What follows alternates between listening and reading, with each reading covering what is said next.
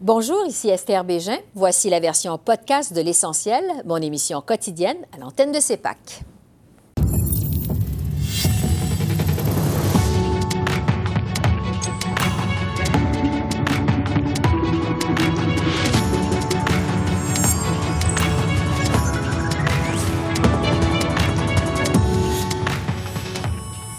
Soir, un premier décès possiblement lié à la vaccination au Canada. Une Québécoise meurt d'une thrombose après avoir reçu le vaccin d'AstraZeneca.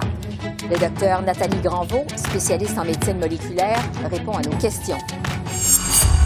Ottawa vient en aide aux provinces durement touchées par la pandémie. On retrouve Stéphanie Chouinard à Toronto et Frédéric Boilly à Edmonton.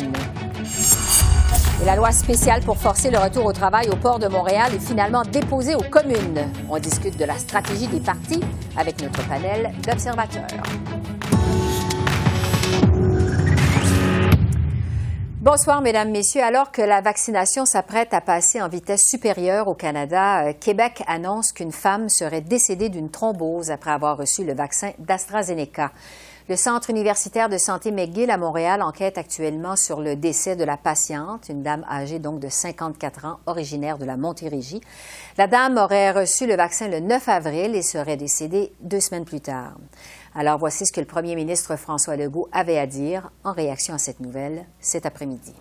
D'abord, je, suis triste euh, de savoir que une femme de 54 ans en pleine forme est décédée parce qu'elle a été vaccinée. Euh, c'est dur à prendre. Euh, en même temps, bien, on, le savait. Là, on avait une expérience ailleurs dans le monde où on disait il y a un risque une fois sur 100 000. là, ça devient une question de balance des inconvénients. La docteure Nathalie Granvaux est spécialiste en médecine moléculaire et chercheur au Centre hospitalier de l'Université de Montréal. Bonjour, docteur Granvaux. Bonjour, Madame Béja. Donc, un premier décès au Canada lié possiblement à la vaccination, une femme de 54 ans du Québec. Qu'est-ce qu'on doit penser de ce décès?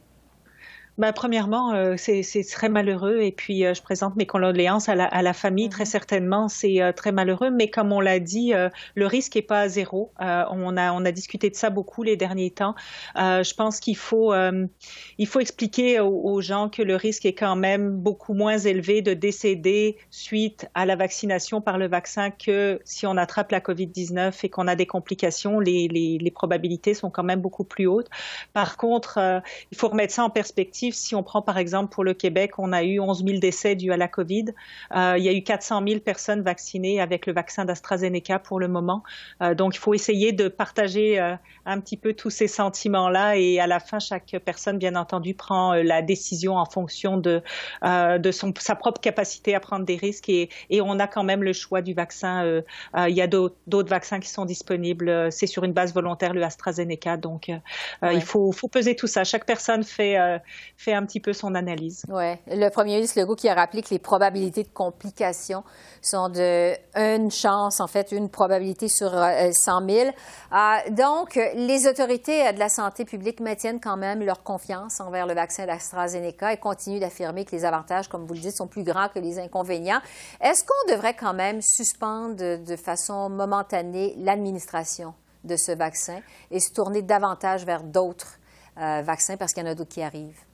Je ne pense pas qu'il faudrait le suspendre parce que toute l'analyse a été faite du risque versus les bénéfices. Donc, on a l'information et comme je disais, chaque personne peut prendre sa décision. Par contre, c'est très vrai qu'on a beaucoup d'autres vaccins qui vont arriver et que j'imagine très bien que nos organismes de santé publique qui gèrent toute cette campagne de vaccination vont privilégier euh, les, euh, les vaccins euh, ARN quand c'est possible.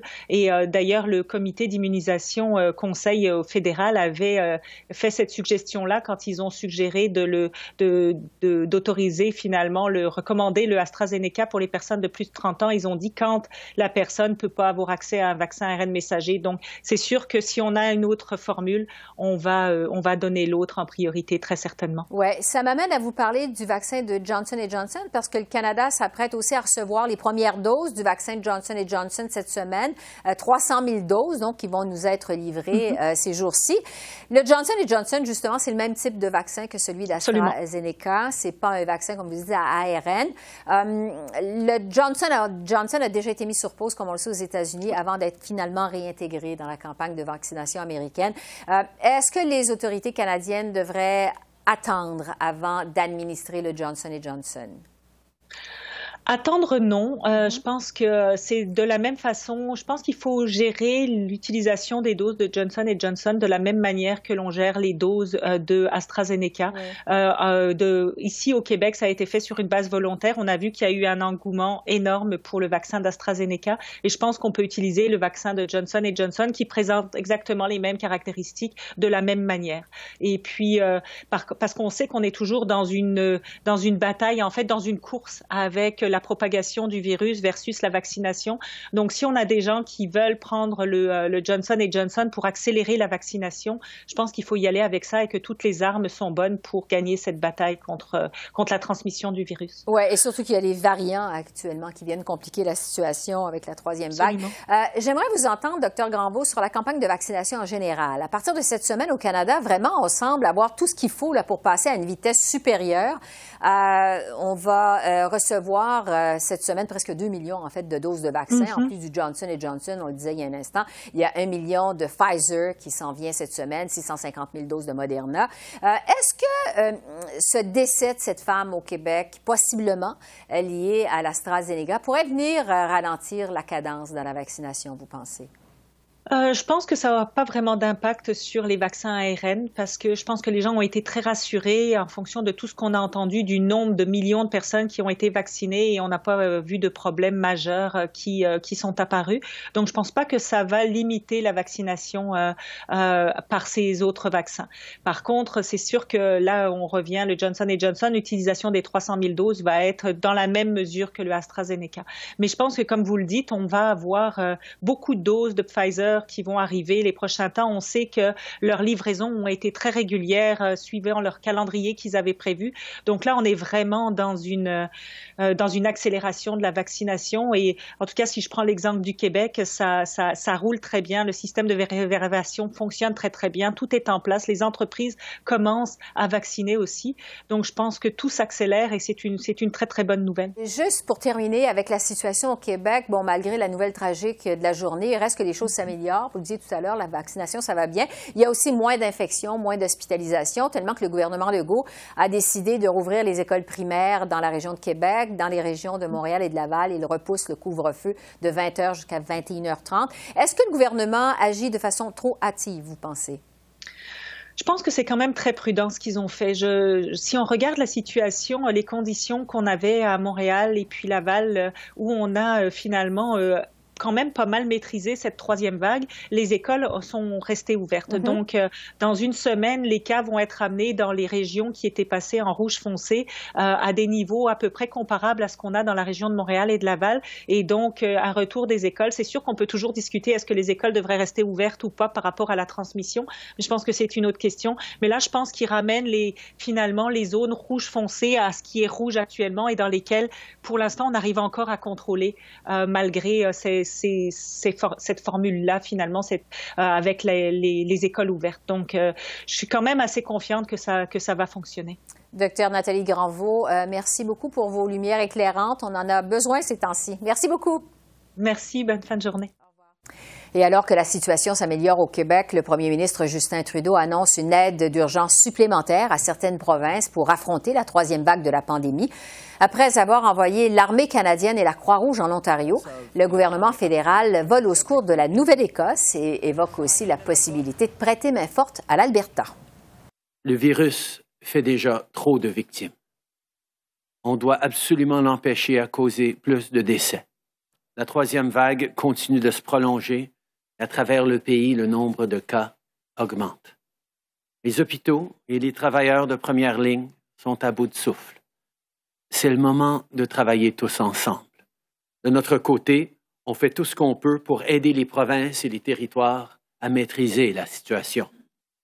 C'est là-dessus que je retrouve les politologues Stéphanie Chouinard à Toronto et Frédéric Boily à Edmonton. Bonjour à vous deux. Bonjour. Stéphanie, d'abord, bon, on a appris que l'armée canadienne et la Croix-Rouge envoient des équipes en Ontario pour participer à la lutte contre la troisième vague de la pandémie. On le sait, ça frappe très fort euh, en Ontario. Euh, des travailleurs de la santé d'autres provinces vont aussi venir en renfort. Euh, la question que plusieurs se posent, c'est pourquoi le gouvernement de Doug Ford a attendu aussi longtemps pour accepter cette aide d'Ottawa, alors que cette aide-là avait déjà été proposée il y a quelques semaines quand même? Oui, donc il y a quelques semaines, le gouvernement fédéral avait offert euh, de l'aide de la part de la Croix-Rouge euh, et à ce moment-là, le gouvernement Ford avait dit merci mais non merci, ce dont on a besoin c'est euh, de l'aide médicale spécialisée. Et le milieu médical parmi l'Ontario, les médecins surtout, avait été vraiment frustré de cette réponse-là du gouvernement.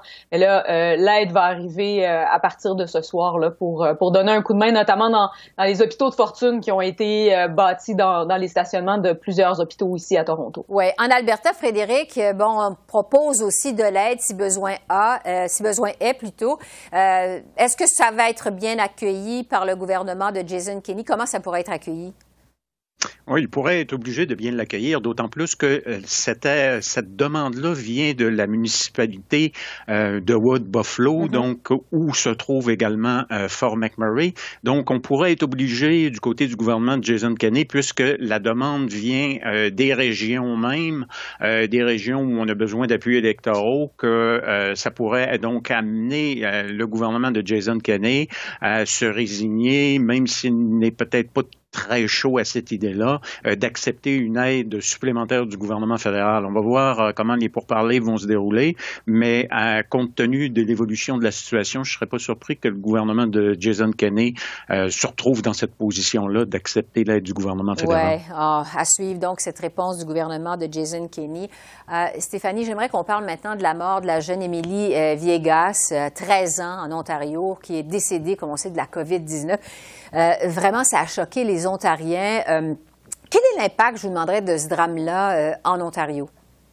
Oui, ben ça, ça, ça, a beaucoup brassé à Queen's Park euh, hmm. depuis l'annonce de, de, ce décès-là de, de, cette jeune fille. L'un des éléments en particulier sur cette histoire-là qui marque les esprits, c'est qu'elle a contracté la COVID parce que l'un de ses parents avait contracté la COVID au travail et donc, dans le contexte où depuis des semaines et des semaines, l'opposition tente de faire pression sur le gouvernement pour qu'il y ait des congés de maladie payés qui soient offerts aux Ontariens, pour que les gens euh, qui commencent à avoir des symptômes puissent euh, rester à la maison et ne pas euh, finalement là, euh, participer à donner la COVID à leur à leur milieu de travail, à leurs collègues. ça a fait augmenter la pression de quelques crans de plus. Le gouvernement de l'Ontario, de son côté, continue à blâmer le gouvernement fédéral pour une aide qu'il juge insuffisante par rapport au financement dans le domaine de la santé. Ouais, du côté de l'Alberta, Frédéric, il y a un total de 145 patients euh, sur les euh, unités de soins intensifs à travers la province. C'était les chiffres qu'on rapportait euh, lundi. Ça s'approche quand même du sommet historique de 151, 151 patients. au mois de décembre. Est-ce que le gouvernement albertain maîtrise toujours la situation?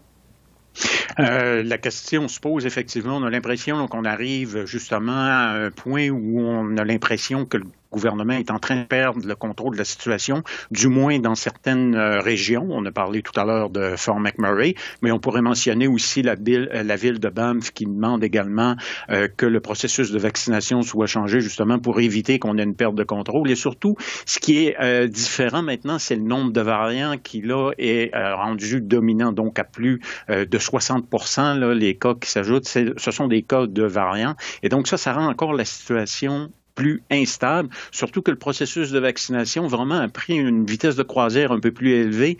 Je vous dirais vraiment seulement à partir de la semaine dernière. Donc, entre la course aux variants et la course au vaccin, on a l'impression que le variant est encore en avant euh, des vaccins. Donc, on le voit vraiment, la situation qui reste difficile euh, en Ontario et en Alberta. Euh, j'aimerais qu'on parle maintenant de l'éducation en français en Ontario et en Alberta. Stéphanie, j'aimerais vous entendre sur les propos du premier ministre Justin Trudeau, à Tout le monde en parle dimanche, euh, sur l'avenir de l'Université Laurentienne. Il a expliqué euh, qu'il est en train de travailler avec le gouvernement ontarien pour tenter de trouver des solutions, mais rappelle que c'est euh, une compétence provinciale. Qu'est-ce que vous avez pensé de cette réponse du premier ministre Trudeau? Ben, on aurait pu remplacer M. Trudeau par la ministre des langues officielles, Mélanie Joly, et je pense qu'on aurait eu exactement droit au même, à la même terminologie, au même discours. c'est le discours qu'on entend de la part d'Ottawa depuis maintenant plusieurs semaines par rapport à l'Université Laurentienne, c'est-à-dire le gouvernement fédéral est prêt à mettre la main à la pâte, mais il faut que le, que le gouvernement provincial soit à la table et très probablement, on l'imagine, soit prêt aussi à réinvestir à la même hauteur que ce qu'investira le gouvernement fédéral. Donc, on l'a vu dans le budget la semaine dernière, il y a du financement supplémentaire qui a été annoncé pour le poste secondaire à la hauteur de 121 millions, euh, mais il n'y a pas encore d'entente à savoir combien de ces fonds-là iront soit à la Laurentienne ou à une nouvelle institution francophone à Sudbury, peut-être l'Université de Sudbury. Et euh, est-ce que le gouvernement provincial sera prêt à s'avancer et à s'asseoir avec le fédéral? À suivre. Ah, toujours dans le domaine de l'éducation, euh, du côté de l'Alberta, la réforme du curriculum scolaire avait fait couler euh, beaucoup d'encre. Il y a plusieurs francophones qui dénonçaient, dénonçaient la place accordée à l'histoire francophone dans le nouveau programme scolaire. Frédéric, expliquez-nous ce dossier, son impact aussi sur les francophones en Alberta. Oui, euh, on l'oublie, il y a l'éducation postsecondaire, mais il y a l'éducation primaire et secondaire où euh, il est vraiment important que les francophones aient un certain contrôle euh, sur ce qui est enseigné. Et là, c'est précisément avec la nouvelle réforme qui est mise en place par le gouvernement conservateur où on a l'impression que les francophones ne sont pas à la table des discussions. Donc, ce qu'on voit, par exemple, en matière d'études sociales, en matière, par exemple, de musique, un programme qui finalement en français est tout simplement une, euh, une traduction, une mauvaise traduction d'ailleurs, de ce qui pourrait se faire en anglais. Donc l'impact que ça va avoir sur les jeunes, eh bien, sur les jeunes francophones, c'est le fait qu'on pourra avoir un programme euh, scolaire francophone qui soit euh, tout simplement vieillot, qui ne soit pas à jour et qui met trop l'accent sur certaines connaissances qui ne sont pas propres à l'Alberta, mais qui semblent même tirer à certains moments de l'histoire québécoise. C'est pas faux en soi, mm-hmm. mais en même temps, ça ne reflète pas nécessairement l'identité francophone euh, albertaine. Et ça, c'est une critique majeure. Mais ça montre que les francophones n'étaient peut-être pas véritablement à la table euh, des euh, négociations ou des discussions pour la création de, ce, de cette réforme-là du curriculum en Alberta. Ils n'ont pas été consultés. Stéphanie Chouinard à Toronto et Frédéric Boilly à Edmonton. Merci beaucoup pour votre compte-rendu de la semaine. On se retrouve donc mardi prochain. Merci. Merci à vous. Au revoir. Au revoir. Le gouvernement Trudeau a finalement déposé aujourd'hui aux communes son projet de loi visant à forcer le retour au travail des débardeurs au port de Montréal. Ottawa veut confier à un médiateur le soin de régler ce litige qui oppose les débardeurs à l'Association des employeurs maritimes. Le port de Montréal est paralysé par une grève depuis lundi matin. Nous espérons évidemment euh, que la Chambre des communes au bon moment, va procéder à appuyer un projet de loi pour le retour au travail du port de Montréal. Euh, comme nous avons indiqué depuis longtemps, nous sommes engagés euh, avec les deux côtés dans cette question depuis plusieurs mois.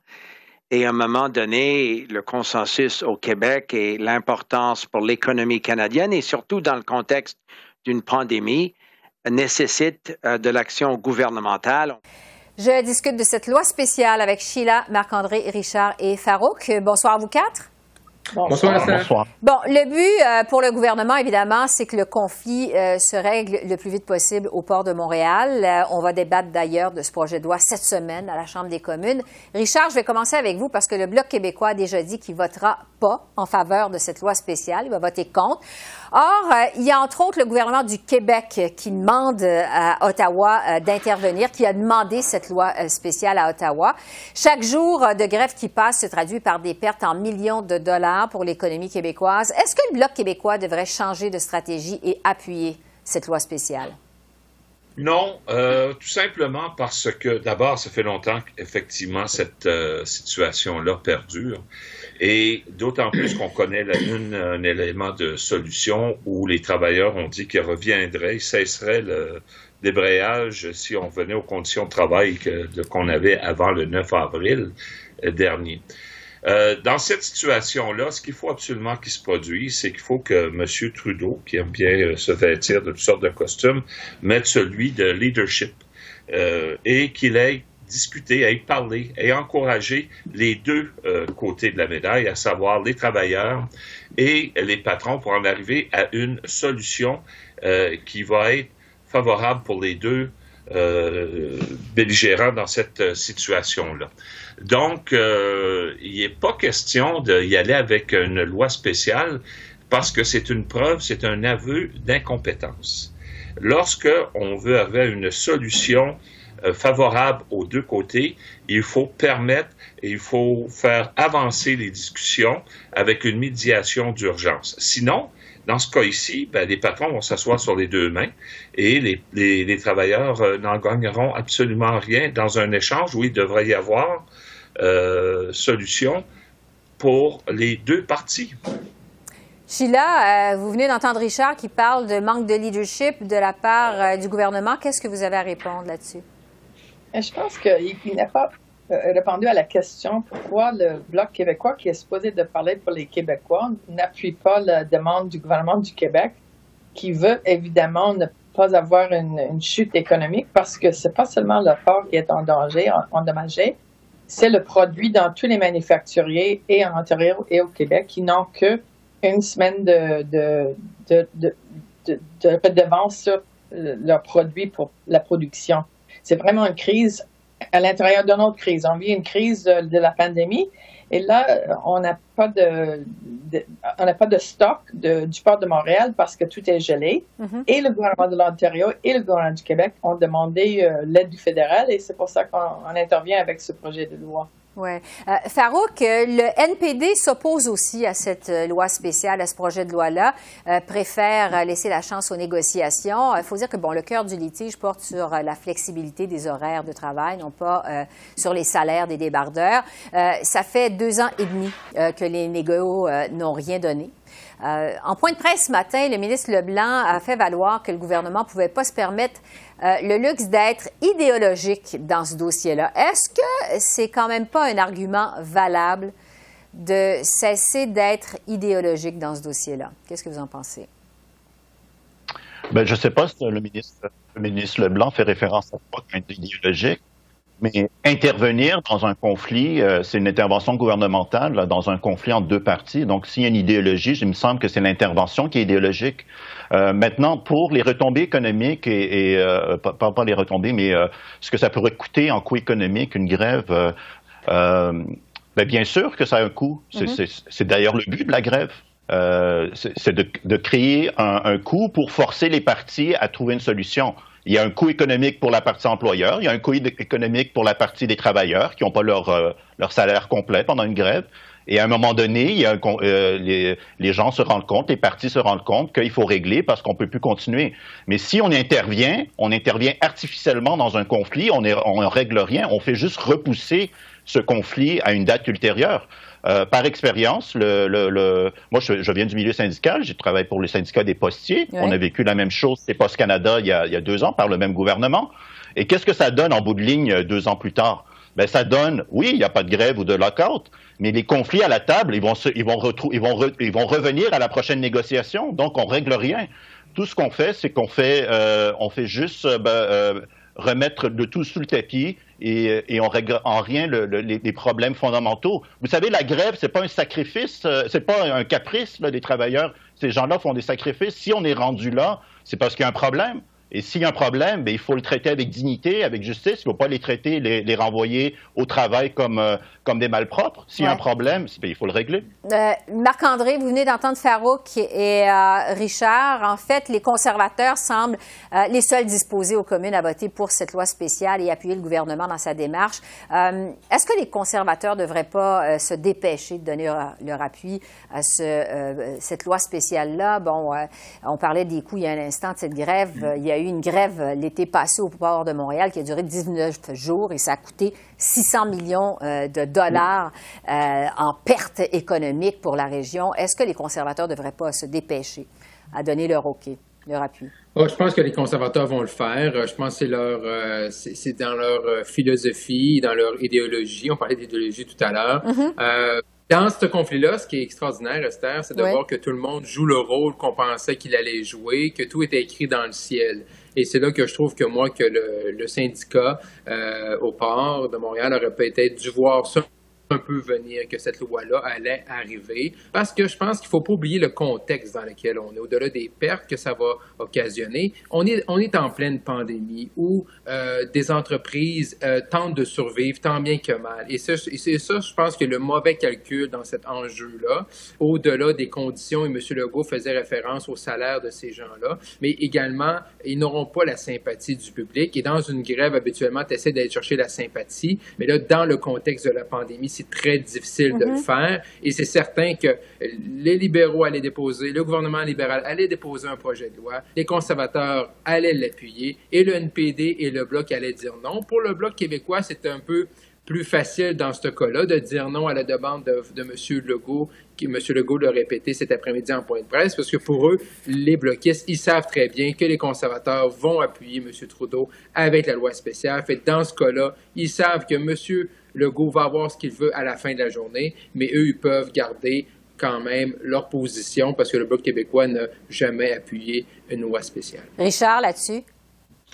Ben, écoutez, c'est euh, à la lumière de ce que disait Farouk tantôt. Euh, lorsqu'il y a une grève, c'est parce qu'il y a un conflit majeur à régler. Il y a eu des tentatives du côté du syndicat. Le patronat n'a pas répondu aux demandes. Et lorsqu'on en arrive à une situation comme celle-ci, c'est pas de gaieté de cœur que les ouvriers se lèvent et décident d'aller en grève. Donc, que le gouvernement, euh, comme je disais tantôt, démontre un leadership encore là, une loi spéciale, et effectivement, Farouk a raison, c'est de pelleter en avant. On ne retrouvera pas une situation meilleure dans un avenir prochain. Mhm. On fait tout simplement traîner un problème. Et donc, on a l'opportunité de le régler. Et il n'y a jamais de bon moment pour aller en grève. Cependant, c'est le seul moyen qu'ont les ouvriers pour venir à bout de faire avancer leurs revendications. Bon, évidemment, oui, oui, non, je vais juste ajouter ce qui est effectivement, il y a peut-être il y a pas de bon moment, mais je pense que en pandémie, un syndicat ne devrait pas aller en grève. Euh, je pense mm-hmm. qu'on devrait se, comprendre qu'on est dans, on aime ça dire qu'on est en guerre, que c'est exceptionnel. Fait que je pense que là-dessus, euh, dans une dans une dans un aspect de stratégie, je pense que en pandémie, euh, ça serait plutôt à, repenser. Oui. Euh, il nous reste même pas une minute. Là. Euh, évidemment, on va suivre les débats euh, sur ce projet de loi spécial aux communes. On évoque la possibilité que le gouvernement utilise le baillon pour accélérer les choses parce que le temps presse. Il, bon, il donner du temps à Farouk. Qu'est-ce que vous en pensez sur l'image du gouvernement? Qu'est-ce que vous pensez de l'éventualité d'un baillon? Oui, non, sans aucun doute, ça va sous un baillon, puisque le NPD le Bloc, euh, normalement, vont tout faire pour retarder ça. Euh, et puis, vu euh, l'urgence même qu'eux-mêmes prétendent, euh, ils, vont, ils vont justifier ça comme ça. Maintenant, pour, pour, pour, le résultat de la chose, c'est juste pelleter par en avant. La deuxième chose, c'est que la grève, bien sûr qu'il n'y a jamais de bon, il y a jamais de bon moment mm-hmm. et que ça peut être impopulaire, mais n'oubliez pas que c'est dans ces cas-ci, la, grève, la, la, menace de grève et la grève a été déclenchée suite à une menace de carte et un changement des conditions de travail. Donc, je ne vais pas refaire le débat entre les deux parties, mais le point étant, c'est qu'il y a un débat entre les deux parties, laissez-le débattre. Et euh, je trouve ça très ironique que euh, les conservateurs et les, forces de droite qui, prétendent que les forces du marché sont toujours bien bénéfiques, dans ce cas-ci, sont pour l'intervention du gouvernement dans un conflit entre deux entités privées. Sheila, en quelques secondes, mais vraiment en quelques secondes, l'image que ça laisse d'utiliser euh, le baillon pour le gouvernement. Mais je pense que c'est plutôt le problème. C'est sûr que les, les grévistes et aussi les, euh, les, euh, les, gens du port vont payer le prix. Mais ceux qui payent le prix euh, de plus, c'est des gens, des manufacturiers dans toutes les provinces de l'Est du Canada. On n'a pas de stock pour faire, faire, faire des, des choses. Et c'est une crise de 600 millions de dollars. Il ne faut pas, faut pas juste prétendre que c'est une, une, une, crise entre deux parties. Ça mm-hmm. comprend tout le système industrielle. Alors, on va suivre ce débat euh, sur cette loi spéciale aux communes cette semaine. Sheila, Marc-André, Richard et Farouk, merci beaucoup. On se retrouve la semaine prochaine. Merci. Merci. Au revoir. Au revoir. Alors voilà, c'est comme ça qu'on a vu l'essentiel de l'actualité de ce mardi 27 avril sur la colline parlementaire à Ottawa. Esther Bégin qui vous remercie d'être à l'antenne de CEPAC, la chaîne d'affaires publiques par câble. Je vous souhaite une excellente fin de soirée et à demain. Et surtout, d'ici là, continuez à prendre soin de vous. Au revoir.